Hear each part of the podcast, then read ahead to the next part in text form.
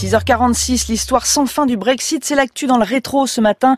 Il s'en est passé des choses depuis le 23 juin 2016, quand les Britanniques ont dit oui au Brexit. La sortie de la Grande-Bretagne de l'Union européenne devait avoir lieu officiellement le 29 mars, mais les députés britanniques ont dit non à plusieurs reprises, pas dans ces termes. Depuis, Theresa May est partie et Boris Johnson l'a remplacée au 10 Downing Street. Boris Johnson sur le pied de guerre pour un Brexit à tout prix. Ce n'est pas un remaniement, c'est un massacre. 17 départs au total et l'arrivée à tous les postes clés de ministres eurosceptiques. Notre mission, c'est d'aboutir au Brexit le 31 octobre. En ce moment, le pays est complètement désorganisé. Le Brexit à tout prix, c'est une bonne chose parce qu'on gaspillera moins d'argent qu'on en gaspille aujourd'hui en restant dans l'Union. Nous ferons de ce pays le meilleur endroit sur Bonjour Christian Lequen. Bonjour. Christian Lequen, professeur à Sciences Po, spécialiste des questions européennes. La question est vaste, Christian Lequen, mais comment, selon vous, les Britanniques en sont arrivés là? Bah, Ils en sont arrivés là parce que, dans le fond, ils n'avaient euh, aucun objectif euh, partagé sur ce que devait être euh, ce Brexit. C'est-à-dire, en gros, il y avait bien sûr ceux qui étaient contre et ceux qui étaient pour, mais Parmi ceux qui étaient pour, il y avait euh, des options complètement différentes. Il y a ceux qui euh, voulaient un Brexit dit soft, c'est-à-dire qui étaient prêts à rester, euh, par exemple, dans le marché intérieur. il y a ceux qui, au contraire, voulaient quelque chose de très dur, comme Monsieur Johnson, l'actuel Premier ministre d'autres qui étaient au milieu, et le fait qu'il n'y ait aucun objectif partagé clair dans le camp des Brexiteurs, eh bien, euh, a rendu la situation parfaitement confuse et euh, n'a pas permis de dégager, si vous voulez, une majorité en faveur d'un scénario. Mais qui a échoué selon vous? C'est Theresa May ou Bruxelles? Non, c'est pas Bruxelles, c'est clairement un problème euh, euh, britannique. Et les Britanniques, euh, alors vous dites anglais, peut-être que vous avez tout à fait raison d'insister sur la, la, nuance. Je pense que c'est plus un problème anglais qu'un problème britannique. Je vous rappelle quand même que les Écossais, les Irlandais du Nord sont majoritairement contre le Brexit, mais le problème vraiment s'est passé à Londres. C'est à Londres que l'on n'a pas réussi à se mettre d'accord. Et Boris Johnson, aujourd'hui introduit au 10 Downing Street, est-il l'homme de la situation? Écoutez, Boris euh, Johnson, d'abord c'est très difficile euh, de savoir véritablement quelles sont ses convictions profondes. Hein. c'est un homme euh, extrêmement opportuniste, il a un côté bouffon, c'est celui que l'on retient, mais au final il est peut-être prêt à faire plus de compromis qu'il n'en donne l'air. Mais en tout cas, non, je crois qu'il n'est pas l'homme de la situation parce que il ne pourra pas faire mieux que Theresa May. Je veux dire, il ne pourra pas d'un coup de baguette magique trouver cette majorité qui n'existe pas au sein même de son camp. Alors Theresa May, pardonnez-moi, Christian Lequen, Theresa May militait pour un Brexit avec un accord avec l'Union européenne.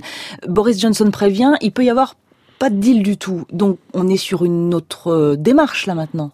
Alors, euh, effectivement, euh, lui dit que l'accord qui a été rejeté trois fois, qui est un accord du mois de novembre 2018, n'est pas acceptable, notamment parce qu'il y a cette question du, filet de sécurité, euh, la frontière entre les deux Irlandes. Donc lui voudrait un accord sans ce filet de sécurité, ce que Bruxelles n'acceptera Jamais, jamais, parce que ça serait une remise en cause du principe du marché intérieur. Donc effectivement, à partir de là, il dit, ben, sortons sans accord, c'est-à-dire euh, l'option dite du New Deal. Sauf que là, il n'a pas de majorité au Parlement. Le Parlement britannique s'est toujours prononcé euh, dans toutes les résolutions qu'il a votées jusqu'alors contre l'option du No Deal. Donc vous voyez, on est dans une situation bloqué.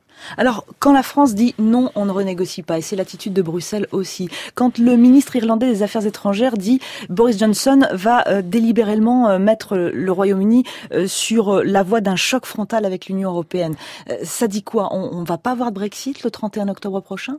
Je pense qu'on n'aura pas de Brexit, c'est mon, c'est mon intuition, je peux me tromper, mais je pense qu'on n'aura pas de Brexit le 31 octobre prochain, et que avec l'actuel gouvernement Johnson, effectivement, il ne peut pas y avoir de renégociation de l'accord du mois de novembre 2018. Euh, en revanche, on peut avoir de nouvelles élections à Londres, qui peuvent être le résultat de deux scénarios. Le premier, c'est une démission de Boris Johnson.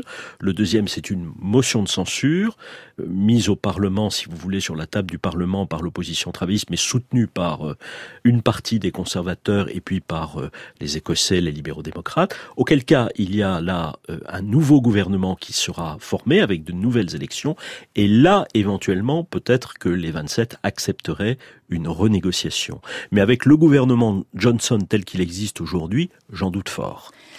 Et la solution ne peut pas venir de Bruxelles la solution, euh, non, la solution est, euh, est, d'abord à Londres. Elle est à Londres. Ce que, ce que Bruxelles fixe, ce sont un certain nombre de lignes rouges.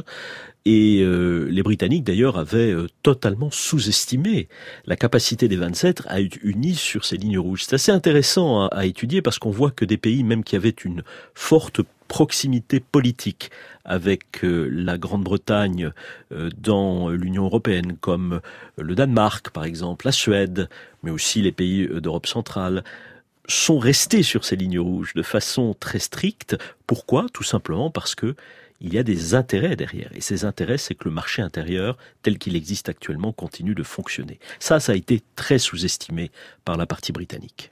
Christian Lequen, dernière question. Vous imaginiez un Brexit de cette, euh, sur cette forme-là, qu'on en arrive là, trois ans après?